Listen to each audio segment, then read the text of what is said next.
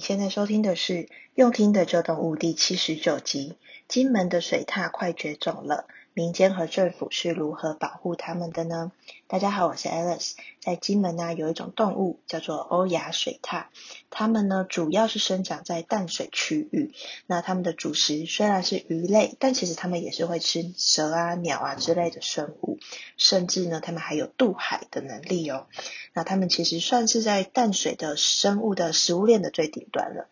那过去啊，欧亚水它其实在台湾本岛也是有的，但是随着我们呃不断的在做经济的开发，那在一九八零年代的时候呢，其实欧亚水它就渐渐的在台湾消失了。那金门呢，因为状况比较特殊嘛，因为过去有很多的军事的管制的地区，所以呢，相对的比较能够保持天然的地貌。所以呢，呃，在一九九二年的时候，就有学者受邀到金门去做调查。那那时候呢，他们就发现说，其实只要有水的地方，几乎都可以看到水獭的排泄物啊，或者是脚印，甚至是说呢，在住家旁边的水沟、水道都可以看到它们的踪迹。但是跟台湾本岛一样，随着我们经济不断的发展，那也逐渐呢，在金门让这些水獭它们的生活空间变小了。现在在金门啊，其实整个水獭的族群大概只剩下两百只左右。那时不时啊，也会传出说水獭在马路上被车子撞到的消息。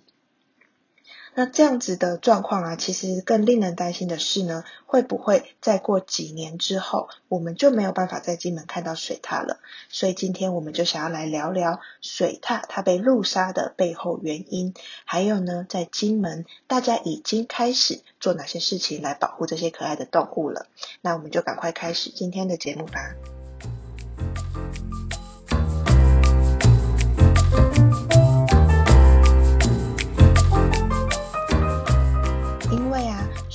那呢，主要的生活范围是在河里嘛，所以呢，他们其实会利用各种形式的水稻来作为自己主要移动的手段。那水獭它们的习性呢，是在成年之后就会离开家里，自己去寻找合适的居住地。所以啊，就曾经有动物园有这样子的例子过哦，就是因为成年的水獭子女，他们会想要争夺彼此之间在族群里面的领导权。所以啊，如果太多只的成年水獭群居在一起的话呢，就会产生很多的冲突。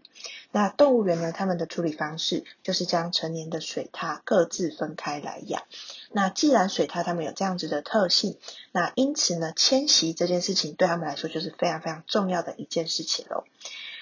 因为啊，随着金门的发展，所以很多过去他们可以移动的水道都被封闭住了。那也因为农业用水啊，或者是气候变迁等等的一些因素，让原本一些有水的地方呢开始缺水了。所以水獭他们就没有办法透过水道来移动，所以自然而然他们就又开始会跑到陆地上来，也因此就也开始陆续会有许多路杀的消息传出来。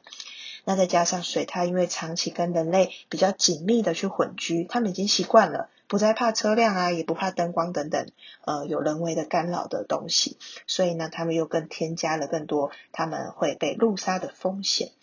所以因此啊，在呃金门县政府他们看到这样子的情况之后呢，就开始进行了一些措施。第一个呢。就是要让现有的水道能够畅通，不管是一些可能有太多水生植物的地方，或者是有呃太多人为垃圾的这些水道，因为这些东西都会阻塞，造成水獭它们没有办法自由的移动嘛，所以呢，政府就开始透过定期的去清除，让水獭比较不用冒险跑到陆地上。那第二个呢，是虽然有一些溪流，虽然说溪流没有淤积。但是啊，因为过去金门他们常常因为治水或者是取水的需要，所以呢，就在这些水道里面、这些溪流里面密布了很多拦水的关卡，然后或者是有一些比较高耸的水泥的护岸等等的人工障碍物，所以呢，这些人工障碍物就让水獭没有办法穿越这些河道。所以啊，后来的做法呢，就也开始帮忙设置给水獭的无障碍空间哦，比如说像是如果水泥的护岸太高了的话，阻阻挡了水獭他们前进的路线，那他们就开始在这些呃水泥的护岸建设一些生态的廊道。这概念比较像是我们人类在用的楼梯，就可以让水道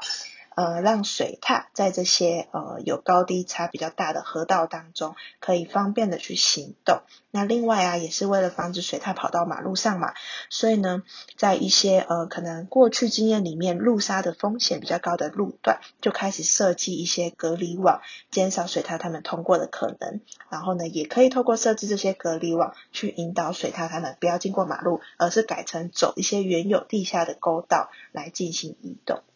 虽然说啊，以上两个方式呢，都有渐渐的呃减少了路杀的风险。但是当然嘛，还是会有一些水獭，他们想要超捷径，或者是说可能某一些区域本来就不太适合搭建这种防护网，所以啊，金门县政府呢就有想到了一招，那就是说在车道，就是我们马路上的车道旁边的护栏呢，加装一些车灯的反射器，因为水獭他们基本上是好奇宝宝，所以呢，如果它经过呃路边的时候，它可能看到亮光或看到会发光的东西呢，就会稍微停顿观察一下。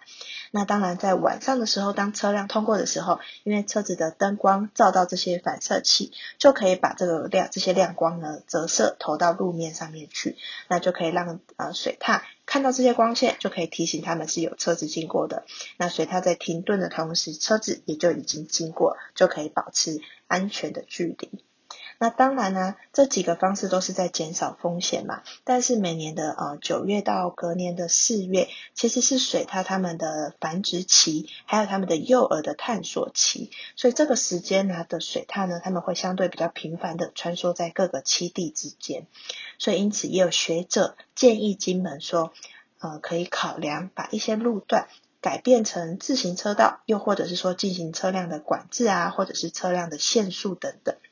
那这样子的建议的做法呢，其实也是参考之前苗栗他们在保护当地石虎的一种方式哦。比如说像呃苗栗的石虎啊，他们的做法就是在台一百四十线道，那它是石虎。路杀的事件最高的一个路段，所以堪称石虎的死亡公路。虽然苗栗县政府就在这个路段的十六到二十五公里处呢，增设了区间的车速照相，希望能够让大家降低车速，你就会比较能够降低了之后，就可以留意到有没有其他的生物经过，就可以降低路杀的风险。那除了限速之外啊，其实，呃，公路总局也有在台山线的卓兰路段，这也是石虎出没的乐区。他们在这些路段呢，架设路杀的预警系统。那这个预警系统呢，就是在车车辆靠近的时候，而且车速如果超过六十公里的话，以及呢也会侦测如果有动物往道路的方向前进的时候呢，这个路预警系统呢，它就会自动启动声波，还有一些光波的装置来警告动物，希望呢也能够帮助石虎可以停下脚步来避免路杀。那金门呢，其实还是走在现代化跟观光持续开发发展的路上嘛。那近年来有许多大型的建设，也其实在金门都紧邻在水獭他们的栖地旁边，所以啊，这些建设的公务单位其实近几年来也都开始有在思考说，在生态还有经济之间，要尽量能够去把它兼顾起来。比如说像是呃这些建设的工程单位啊，他们在施工前的时候呢，就会参考不同的资料，设计水獭跟其他水生动物专用的溪流的廊道。那他们也会去分析动物可以接受护栏的坡度，看是多陡，是动物还可以接受能够通过爬得上去的，还有这些溪流的流速。他们会透过收集一些数据，然后还有了解这些在当地栖息的这些物种的习性，甚至呢会在水獭繁殖的期间，适度的将工期留白，也就是在水獭呃繁殖的期间呢，诶暂时故意先停工，让这些水獭他们有可以躲的地方，有可以休息的空间。借此来降低一些伤害。那我觉得这些其实也很需要政府跟民间一起共同积极的来做沟通，然后共同努力来取得共识。那经济发展跟生态要如何保存？其实这些不只是金门县政府跟水獭之间的问题而已。其实这这个这个议题呢，在呃所有人类跟地球之间，在非常非常多的地区跟情况下，都是我们共同的课题。好那等疫情趋缓了之后啊，如果大家有空到金门玩的时候，也可以留意一下，说不定呢就可以看到水塔，或者是也可以看到我们刚刚前面提到那些为水塔而建造的设施哦。OK，那今天的节目就到这边，我们下次见喽。